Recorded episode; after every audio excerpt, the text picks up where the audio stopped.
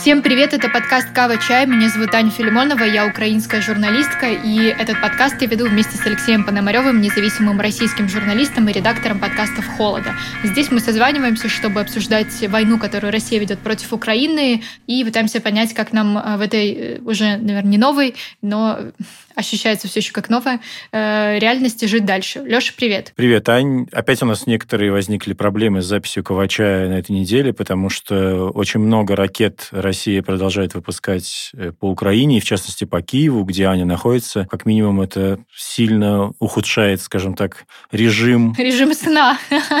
Я только наладила, я только наладила его буквально, не знаю, за месяц до всего этого, и тут опять обстрелы, и, короче, все псу под хвост. Да, и, конечно, как-то не можем мы пропустить э, ну, обсуждение. Все говорят про патриоты, про кинжалы, кто кого пере, значит, переуничтожил в этой воздушной бой над Киевом практически ракетный. Все наблюдали. Э, людей, которые выкладывают видеозаписи этого воздушного боя, наш э, общий друг Иван Яковина призывал наказывать плетьми на площади, потому что действительно они как бы подставляют украинские системы ПВО, помогают, видимо, каким-то образом российским военным. Ну, anyway, мы сегодня, наверное, не будем э, трогать прям какую-то конкретику, да, но очень хочется поговорить вообще, как это все устроено, как устроены эти патриоты легендарные, эти кинжалы, которые так рекламировал Владимир Путин, о том, что они неуязвимы, и оказалось, кажется, что все это, как и многое другое, связано с российскими вооружениями, кажется, не вполне правда. Слава богу. Да, согласен. И в этом нам сегодня поможет э, военный исследователь, вы можете знать его, кстати, по работе в прошлые годы в Conflict Intelligence Intelligence Team, Кирилл Михайлов, который, кстати, тоже находится в Киеве. Кирилл, привет. Здравствуйте. Привет. Давай начнем все-таки по-живому, с наших ощущений. Ну хорошо, насколько вы можете о них боя. рассказывать. Да, хорошо, да. Давайте. Вот это вот, э, когда говорили про режим сна, это, знаете, очень сильно отозвалось. Я ту ночь, э, по-моему, я спал 4 часа, когда был вот этот обстрел кинжалами. Сегодня вот э, я, по-моему, спал 5 часов тоже проснулся от этих вот... Э, тогда, по-моему, сбивали уже калибр, почему-то, видимо, на второй заход кинжалом они решили не идти. И действительно, это довольно-таки эпично, мягко говоря. Потому что вот все эти вот фейерверки патриотов, которые все видели на тех видео, которые нельзя перепощивать, э, я наблюдал тоже, в принципе, в прямом эфире, и это действительно выглядит, выглядит очень феерично. Ну, конечно, я понимаю, что наверное, не надо так э, говорить, и всем нужно идти в укрытие. И я очень плохой человек, что я сидел в окне и смотрел, как пускают патриоты, но это действительно было ну, что-то поразительное, на мой взгляд. Я думаю, тебе, как исследователю всей этой темы, уж как-то совсем было бы обидно не, не наблюдать это все. Ну да, наверное. Просто вот так вот от первого лица, можно сказать. Я вчера, вот, да, сегодня я не ходила, вчера это был первый раз, когда я вообще в Киеве, по-моему, ночью сходила в укрытие на паркинг возле дома. И как раз именно в этот момент, естественно, ничего не происходило. А сегодня, когда я не пошла в укрытие, а, опять я слышала какие-то ракеты. Вот э, Кирилл говорит, что это были калибры. Может быть, я вот, я помню, что мы лежали, э, лежим с мужем и гадаем. Я говорю, это сейчас вот ракета или это как бы типа это наши ракеты или ракеты ПВО? Вот, э, интересно. Но вроде бы оказалось, что это была ракета ПВО. Да, по поводу режима сна, это, конечно, очень фрустрирующая история, потому что налаживай, не налаживай, потом э, как бы все опять э, сломается. У меня знакомый, вот, точнее, знакомый, а в Твиттере, когда мы это дело обсуждали, он э, рассказывал, что, в принципе, довольно легко определить, если был прилет, то ты его ощущаешь именно как вот такой вот инфразвук, который идет по земле. Как мы говорим, mm-hmm. животный ужас. Я что-то такое, наверное, я ощущал. Это вот было я в довольно отдаленном районе. Но у нас вот во время вот этих вот ударов зим, зимне-осенних было рядом там и сигнализации под домом работали. Вот это mm-hmm. вот действительно вот ощущение, что как будто даже дом тряхнуло. Э, это, конечно, не идет, не идет никакое сравнение с тем, что испытывают э, украинцы на востоке и на юге, где россияне обстреливают гораздо чаще, гораздо интенсивнее. Но все равно вот э, прилет от работы ПВО, в принципе, можно научиться отвечать, конечно, не хотелось бы, но, тем не менее, многие говорят о том, что именно какого-то прилета они не зафиксировали, так сказать, на себе. Даже те, кто там живет рядом с тем, где те патриоты условно стояли, Не будем говорить где. Но мы знаем. Мы знаем, все уже знают, но мы, конечно, не будем говорить, иначе нас высекут по приказу Ивана Яковины.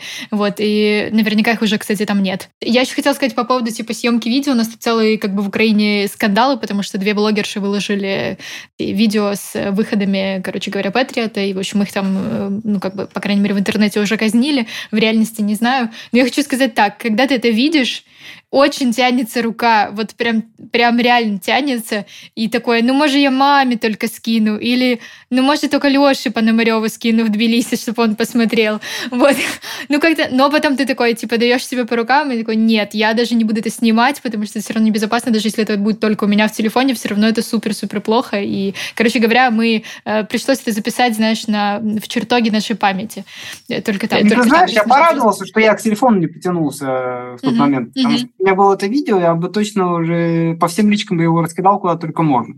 Э, смотрите, смотрите, что у нас тут такое. Просто это, это нужно видеть. Ну, кажется, раньше такие картины только израильтяне видели, наверное, да? То есть, когда железный купол вот работает, я помню похожие фотографии и видео э, обстрелов. Ну, там даже пусков э, больше происходит, но тут еще нужно понимать, что каждая эта ракета – это стоит э, примерно как там, наверное, половина того киевского дома, который он защищает разница в этом, то что они гораздо более серьезные, угрозы гораздо более серьезные, чем э, та, которая Израиль. Нисколько не хочу умолять вот эту угрозу там Хамаса, но там то, что там сбивают, это условно как вот э, залп града, скажем так. Mm-hmm. Поэтому, когда говорят, что Украине нужен железный купол, я думаю, что ну окей, ладно, его, например, можно поставить в Херсон. То есть, чтобы, когда Херсон россияне обстреливают градами жилые кварталы, тогда, в принципе, железный купол там могут помочь. Как-то прикрыть реально Украину он не может. Я прям очень откликнулась на этот тейк, потому что у меня несколько знакомых сейчас э, и друзей живут в Израиле, и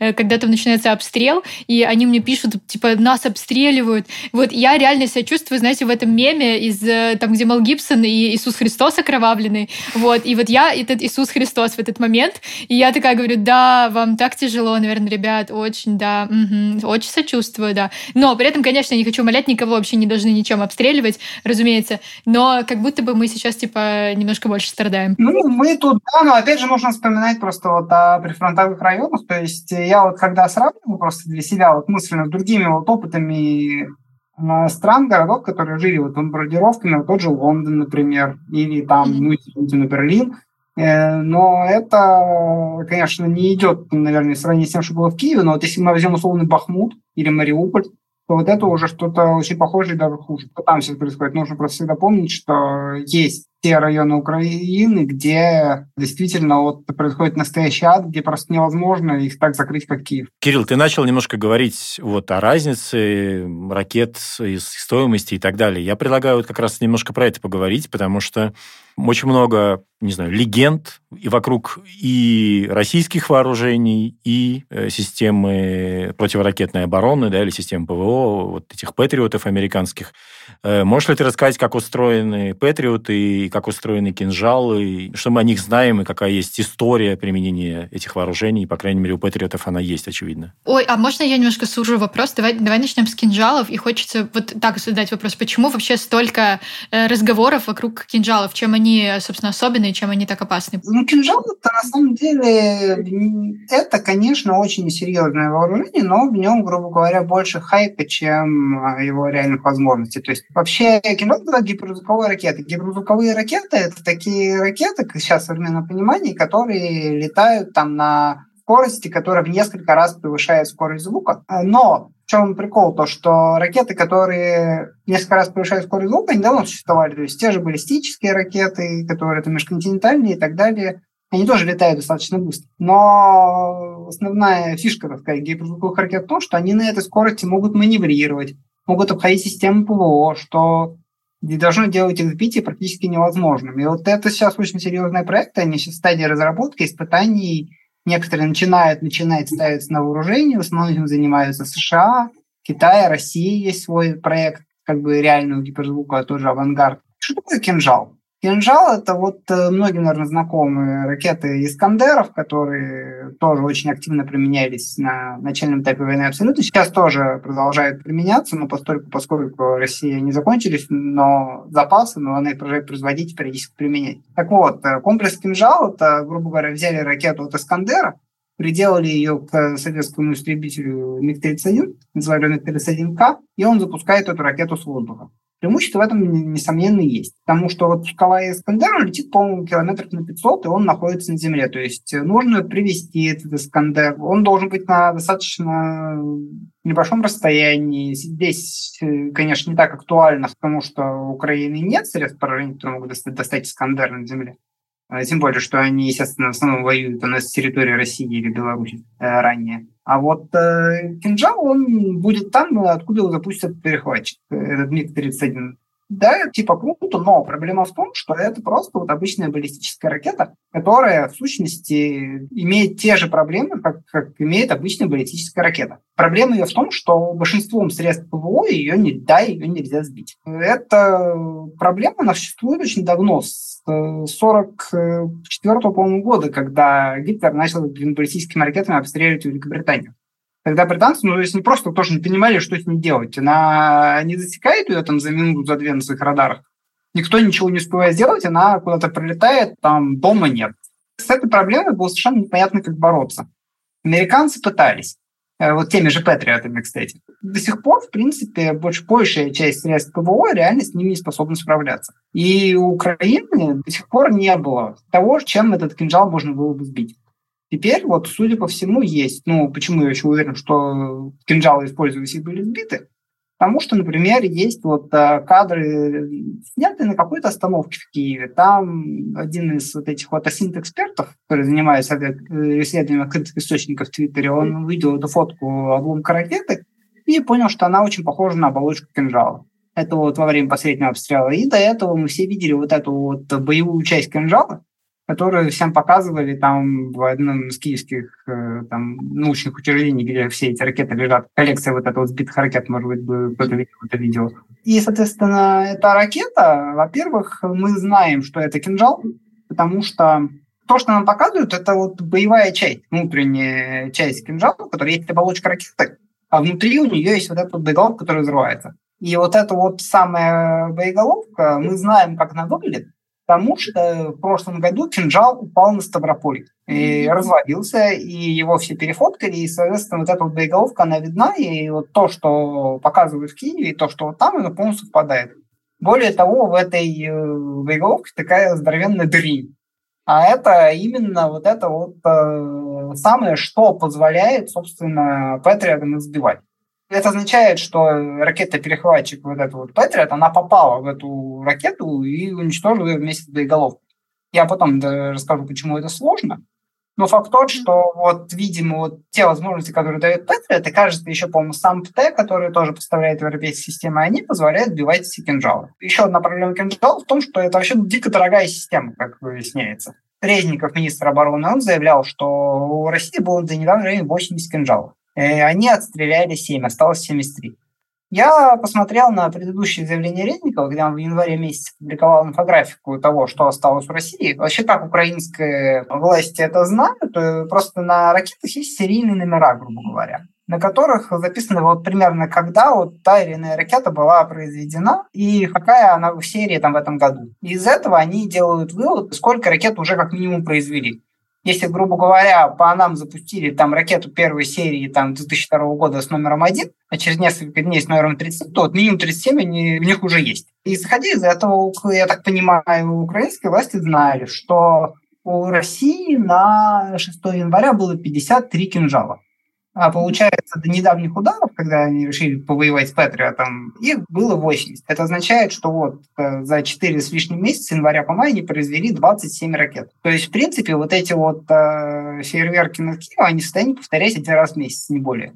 То есть, э, насколько вообще эффективны эти кинжалы, это большой вопрос. Окей, да, это баллистическая ракета, да, ее практически ничем невозможно сбить, да, от нее защищен, условно, только Киев этими патриотами, но ну и что? Это такие же полутонные взрывчатки, как обычная авиабомба. Она может там уничтожить, как мы знаем, половину дома, может уничтожить на склад боеприпасов. Ну, для этого россиян нужно, где он находится, с розеткой всегда проблема. Так что каких-то вот реально достойных целей для этого кинжала его, наверное, не было. Их, наверное, не было. Появился Патриот, но как видим, с ним что-то не заладилось. Я правильно ли я вас понимаю, что это как бы вообще первый раз за всю историю существования такого типа ракет, типа они были эффективно сбиты, или до нас их кто-то тоже сбивал хорошо? Да, ну то есть в таком количестве, так массированно, да.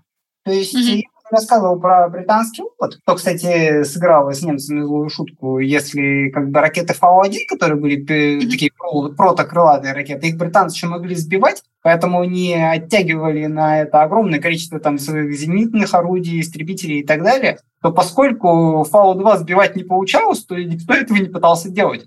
Поэтому, собственно, она даже не выполняла роль оттягивания британского с фронта. Тогда как бы о точности ракет говорить не приходилось. Соответственно, в Лондон она попадала, но не всегда. И тогда э, вообще сбивать их было практически невозможно. Первый раз, когда это, по-моему, серьезный, кто пытался делать, это американцы. В 90, по-моему, 91 году теми же патриотами.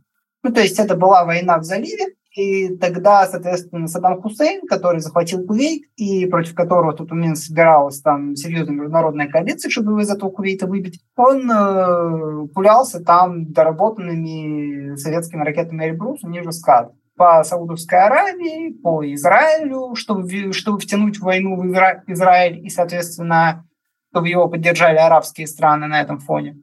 Ну и американцы поставили туда свои патриоты, которые появились там в 80-х годах, а они появились э, для борьбы с э, советской авиацией. То есть они должны были сбивать не Эльбрус, они должны были сбивать МиГи и Су-25, Су-24.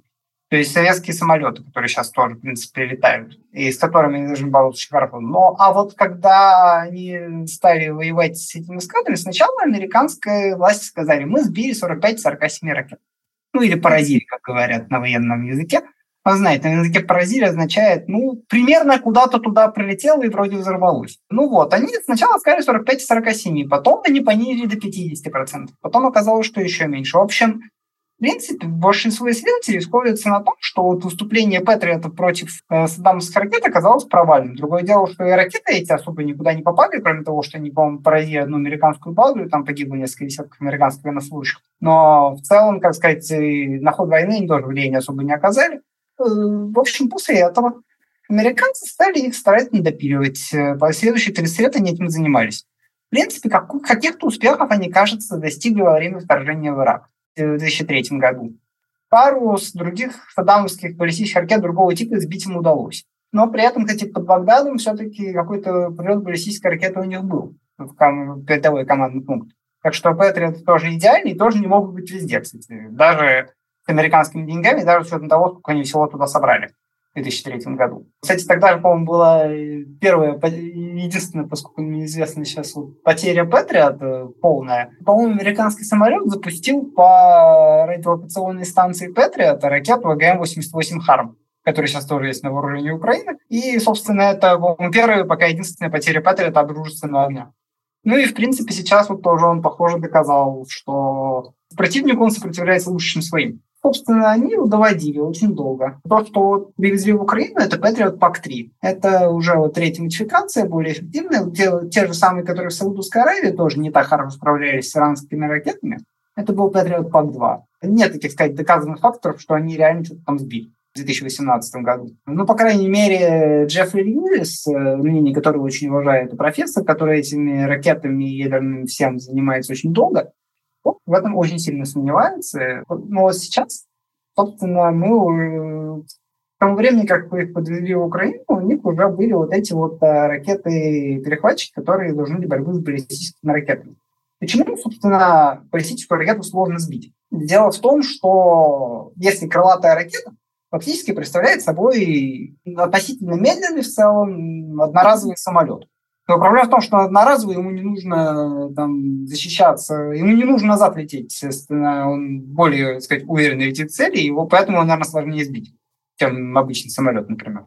Но это достаточно легко сделать. Потому что проблема крылатой ракеты, как это любого самолета, что они сделаны условно из картона. Как работает вообще зенитная ракета, большая часть зенитных ракет современных? Она подлетает примерно туда, где летит самолет, взрывается, и осколками от этой ракеты пробивает э, все в самолете, в результате чего он там теряет э, ордена, у него выходит из строя система, он падает.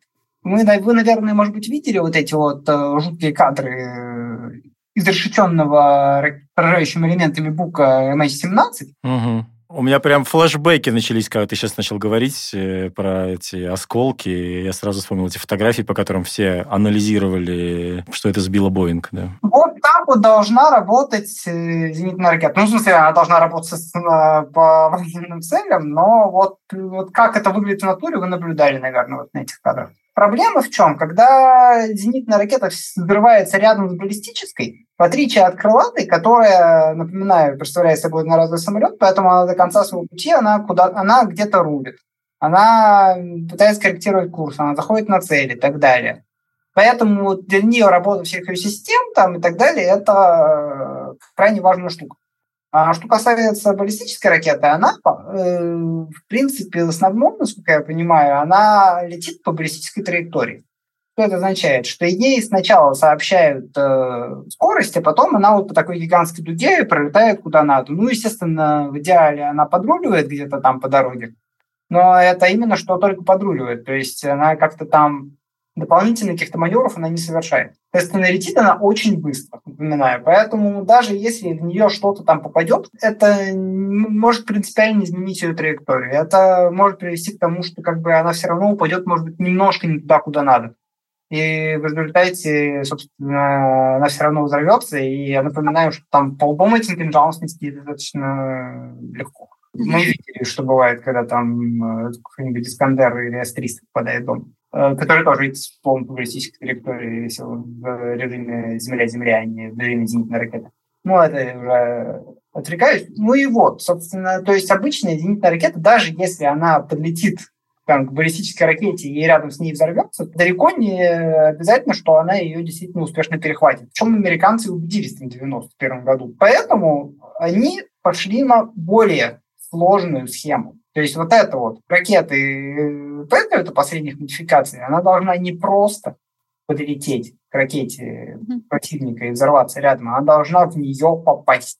Как вы понимаете, это гораздо более сложная задача. Поэтому вот эта вот э, ракета Патриот, она стоит дорого. Ну, дешевле, чем сам кинжал, но тем не менее. Но при этом, это что вот интересно, когда вот стали анализировать вот эти вот обломки ракет, которые, Патриота, которые тоже нашли в Киеве в большом количестве, оказалось, что это ракета PAC-3 CRI, Cost Reduction Initiative.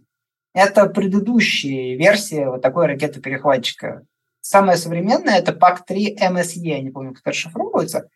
Факт тот, что кинжалы были сбиты даже не самыми современными американскими ракетами. Это тоже момент, который нам нужно учитывать. То, что понятно, что здесь очень важную роль играют э, операторы. Грубо говоря, в ПВО очень важны там то, как работает оператор, ну, говоря, сравните, как там работала армянское ПВО во время там, Второй Карабахской войны и украинское ПВО примерно на же самом, в начале российско-украинской полномасштабной войны. Соответственно, понятно, что вот этот вот украинский скилл тоже повлиял очень сильно, но при этом все, все еще следует отметить, что кинжалы были поражены там американские ракеты предыдущего поколения. Вы говорите, что был один случай, когда весь Патриот был поражен. А правильно я понимаю, что он как бы состоит из разных частей, да? Ну да, да, все так. То есть э, вот Игнат вот говорил, что весь Патриот уничтожить кинжалом невозможно. Он был прав абсолютно. Mm-hmm. То есть у него сколько-то там пусковых. Сейчас э, так сразу не скажу. То есть любой, в принципе, большая часть комплексов, зенитной ракет, почему называется зенитный ракетный комплекс? Потому что чаще всего состоит из нескольких машин. То есть это, не, собственно, пусковые установки, вот эти вот э, с этими здоровыми ракетами, которые чаще всего показывают, э, когда mm-hmm. там говорят про тот же там Patriot или S-300 или что угодно. А второе – это как бы командный пункт, где раздаются цели на установке, где получается вся информация. Третье, ну, одна из самых важных вещей – это радиолокационная станция, которая, собственно, засекает эти цели и которая передает вот эту вот информацию там на, на КП, а тут на установке и так далее. У Patriot есть еще генераторы, например, которые все это дело запитывают. А что из этого самое дорогое? Самое важное – это РЛС. То есть, если, грубо говоря, если вы хотите там, чтобы комплекс не работал некоторое время, отключите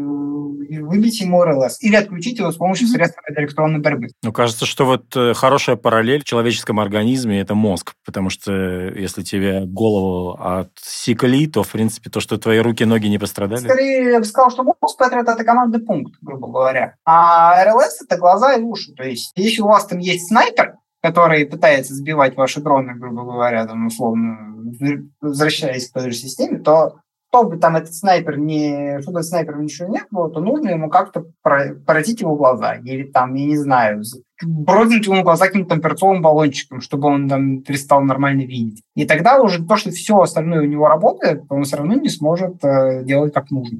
Даже если у него все остальное сохранилось, грубо говоря. И, соответственно, в принципе, вот я еще вот, что РЛС можно подавить силами ради электронной борьбы. Кто-то из этого у россиян получал, кстати, даже в начале войны. Но потом, собственно, когда украинские достаточно мобильные, достаточно эффективные РЛС, они более-менее восстановили управляемость и так далее, российские самолеты стали довольно часто падать э, в феврале-марте, вы, наверное, это помните. Но, собственно, дело в том, что если там поразить РЛС, то все будет очень плохо. Но, как мы понимаем, это особо не произошло. Э, я понимаю, что сейчас мы как бы оперируем уже, во-первых, позицией украинской стороны, во-вторых, вот был э, источники CNN среди американских военных, сказали, что Патриот получил незначительные повреждения. То есть, видимо, одна из этих установок э, там как-то была повреждена, но так что... Ну, это явно, видимо, не, не радар, потому что даже не надо его никуда возить на ремонт и всякое такое. Ну, почему? Например, у той же РЛС могло быть, например, попадание в двигатель, скажем так, который можно починить. Э, потому что как грузовик, в Америке грузовик, соответственно, там, если там э, условно, мы можем представить, что там, это, то, это уже, конечно, фантазия, но сам радар не задет, но двигатель попали, и это ничего не, это ничего не изменяет, его там можно, там, перебило патрубок, который можно заменить там в плюх условиях. Ну, это вот один из примеров, что может иметься в виду. А это может быть повреждение от осколков? Ну, то есть, условно говоря, они сбили ракету, но, типа, осколки упали на какую-то ну, как часть? Бы, когда вот этот вот э, осколок летит к вам вот я напоминаю, на скорости, которая, по крайней мере, на части траектории несколько раз превышает скорость звука, разумеется, даже когда он, даже когда такой осколок попадает, приятного мало. Вплоть до того, что это был там обломок ракет самого Патриота, который на него упал. Мы же видели вот эти вот кадры из Саудовской Аравии, те же, где там эти Патриоты прилетают обратно. И вот на фотографиях Рейтерс, которые тоже странились, там видно как минимум одна ракета, ощущение, что падает примерно туда, откуда улетела. Но большинство отработали штатно все-таки, но тем не менее, то есть э, можно много и долго гадать, Факт тот, что, например, вот, публиковались снимки спутниковой предполагаемой позиции патриотов, и вот э, они, конечно, в очень низком разрешении пока, но воронки там вот такое здоровенное пятно, которое должно оставаться от этой вот э, полутонной части, его должно, оно должно быть видно. Его не видно. То есть, грубо говоря, какого-то такого прям прилета-прилета, э, скорее всего, не было. Ну, то есть, э, от чего был этот обломок, там можно гадать что угодно. Это мог быть там, вплоть до, там, я не знаю, а, обломка от э, упавшего шахеда, который тоже применяет в тот день даже нельзя быть там на 100% уверен, что это, собственно, Патриот был. Э, Кирилл, а вот еще не, не совсем по теме вопрос. Вы сами сказали про, про дроны, про шахеды. Вот сейчас я, я замечаю, что типа практически все они сбиваются. То есть как бы мы научились их сбивать, и потому что мне кажется, что вначале все-таки их применения у нас были некоторые с этим проблемы. Да, вот я приводил по поводу прилета по, по Кремлю. Два это мог сделать, но сейчас вот эти вот судорожные московские метания, они э, не то чтобы напоминают э, все ну, вообще общий, более высокого уровня функциональности всего, что работает в России, но, в принципе, вот э, даже немножко напоминает про то, как киевские полицейские пытались дроны сбивать осенью 2022 года. Понятно, что эта тактика, она условно может работать. Понятно, что этот дрон летит там со скоростью условного там нацистского бомбардировщика, а некоторые из них сбивались именно так, оружейным огнем земли. Mm-hmm. Даже были соответствующие мануалы, которые сейчас уже адаптировали под шахеды. Ну, то есть я буквально их сравнивал. То есть э, есть там советский мануал, как сбить нацистский бомбардировщик, есть вот э, украинский мануал, как сбить шахет. Украинский мануал несколько более полный, но тем не менее принцип абсолютно тот же. Просто создать перед ним там облако из э, пуль, э, через которые mm-hmm. он сам не пролетит. Ну и для этого делается очень много. Во-первых, как бы, скорее всего, поставили какие-то соответствующие противодроновые РЛС, которые в состоянии их лучше видеть. Опять же, вот все эти РЛС, вся эта вот а, доставшая в основном наследство Украине советская система, она же предназначалась ровно для того, для чего ранние Патриоты. То есть сбивать самолеты противника. Эта задача mm-hmm. справилась на ура. Потому что российские ВКС они до сих пор не залетают в воздушное пространство Украины. По любому доступными способами они стараются этого не делать. Э, но когда она начинает бороться с тем, чем она не предназначена, да еще вот маленьким тихоходным дроном, которого она может и не увидеть, тут начинаются проблемы. Но если есть достаточное количество РЛС, если это все интегрировано, главное, у Украины очень хорошая сейчас интеграция этого всего, потому что там соответствующие приложения до войны разрабатывались, они сейчас есть, они сейчас внедрены, это как бы много о них говорилось тоже. В итоге как бы ситуационная осведомленность условного украинского зенитного расчета она существенно выше, чем вот этого ФСОшника Кремля, которому позвонили, а, а, а капец, он лезет судорожно с дронобойкой на купол э, Кремлевского дворца, после чего наблюдает, что он немножко не успел. Ну, так вот, украинский зенитный расчет, любой абсолютно, то есть будь то там э, ПЗРК на Хамбе, будь то там стрела, будь то это расчет гепарда того же. Гепарды очень сильно помогают с этим делом. Они изначально-то против вертолетов создавались, но против дронов, так сказать, они получили свое второе рождение. Это как бы прямо холодной войны штука, но она оказалась очень эффективной. И даже, вот, э, возвращаясь теперь к историческим аналогиям, то есть наблюдали вот эти вот установки из встроенных четверенных пулеметов «Максим» когда вот на пикап ставится несколько Максимов, и из них просто создается вот этот вот ураганный огонь, через который дрон не пролетит. Для этого не нужно там сильно целиться, просто вот через это вот э, облако, которое Максим создаст, э, дрон особых шансов не оставляет. Почему это вспоминаю? Потому что вот такие же установки, они используются абсолютно всеми. Там немцами, советскими войсками, финнами, тоже вот 30-е, 40-е, и достаточно успешно. Э, здесь, естественно, он может по-всякому быть доработан. То есть э, туда можно поставить прибор ночного видения. Туда можно снабдить, опять же, их соответствующими там приложениями, чтобы они знали, что в их сторону летит дрон и что по нему надо стрелять. Все это работает в системе, которая там вот условно вот от этого вот э, пулемета на пикапе до Патриота, все это работает э, в одном вот большом слаженном организме, который, в принципе, вот э, закрывает Киев и не так плохо закрывает остальную часть Украины. Хотя, к сожалению, конечно, мы видим, что это далеко не всегда не везде срабатывает. Вон Николаев вот буквально недавно опять прилетало калибрами теми же. Проблема э, в том, что прикрыть такую большую страну это невозможно, просто столько ПВО нет. Э, у Украины было большое количество средств ПВО. Сейчас у них есть определенные там, как мы знаем, с их сливов проблемы с количеством ракет. Их пытаются найти где угодно. То есть буквально вот эти вот э, э ракеты для зенитно-ракетного комплекса ОСА, которые везут из Иордании. Причем они старые, поэтому они хуже попадают, но хоть так, хоть какие-то проблема как бы в том, вот одна из основных вообще проблем этой всей истории, что на Западе просто нет столько ПВО, сколько нужно Украине. То есть, да, это сложно поверить, что у них чего-то нет, хотя это мы уже знаем, что и артиллерийских снарядов у них недостаточно оказалось и так далее. Э, но действительно, просто если бы они даже очень хотели, они бы не нашли нигде столько ПВО. Это все разные доктрины. Все восходит, опять же, холодной войне. Когда Советский Союз э, готовился сбивать там э, самолеты НАТО. НАТО, соответственно, готовилось, э, что оно собьет там советскую авиацию, подает советскую ПВО и будет господствовать в воздухе. В этой парадигме как бы СССР понимали, что как бы с количеством там, и технологичностью самолетов НАТО они тягаться не могут, поэтому делали ставку на ПВО. А НАТО ПВО думало во вторую очередь. Результат этого мы видим сейчас, то, что, как бы, извините, у нас э, столько нет, у нас их просто мало, потому что это просто другая доктрина. Тут просто, кстати, еще один очень интересный момент, что я читал по поводу этого. Почему вообще вот очень мало говорят нам сейчас, мало помнят, как хорошо украинская ПВО справилась с тем, что у нее было. Действительно, это было очень эффективно. Но тут еще есть такой момент, что какой-то, по-моему, российский эксперт говорил, что Россия не готовилась воевать сама с собой. В принципе, это две системы ПВО, которые работают, выросли из, условно, одного корня, и россияне никогда не ожидали, что им придется прорывать настолько там сильную систему ПВО, они готовились, условно, тоже сбивать самолеты НАТО. А когда оказалось, что украинские ПВО внезапно работают, и что нет, для того, чтобы подавить э, систему ПВО, не, ну, недостаточно выпустить две ракеты по тому, где у тебя на карте 91 -го года написано, где система ПВО стояла, я, конечно, утрирую, но принцип тот же. Э, оказалось, что нет, они это сделать не в состоянии. Ну и поэтому они придумывают какие-то новые варианты. Да, кинжалы, ланцеты и так далее. И вот эта вот война щита и меча, она будет продолжаться. Ну,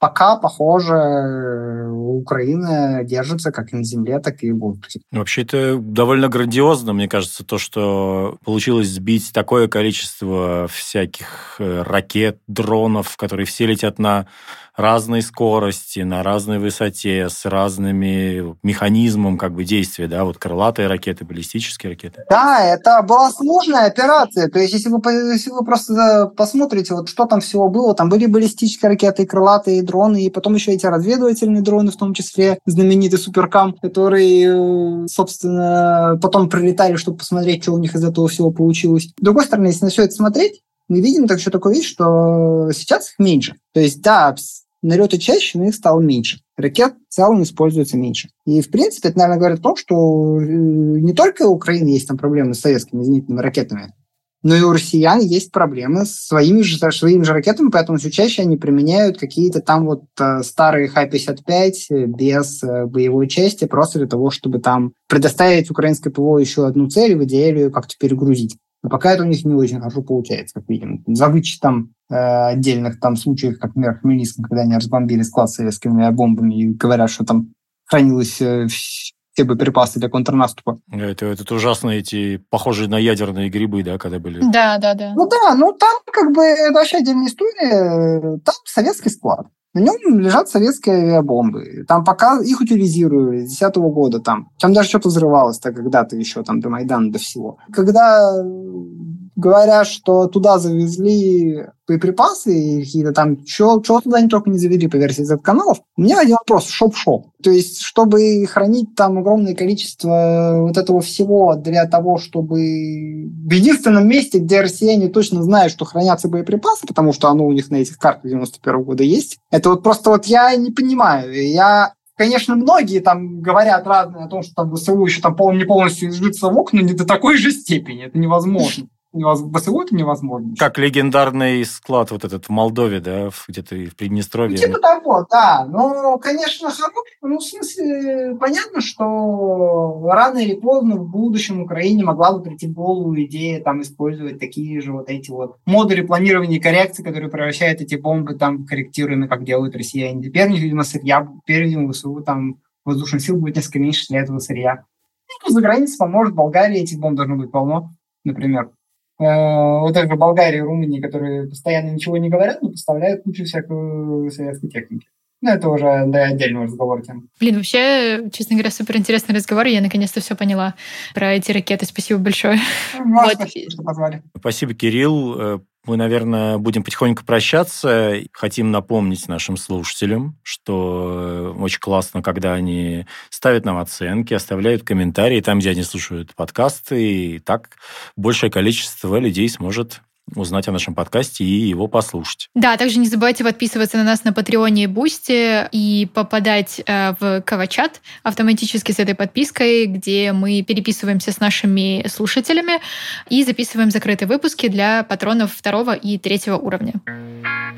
Это был подкаст э, «Кавачай», Аня Филимонова. Леша Пономарев. В гостях у нас был Кирилл Михайлов. Спасибо. Почуемся. Пока-пока. Пока.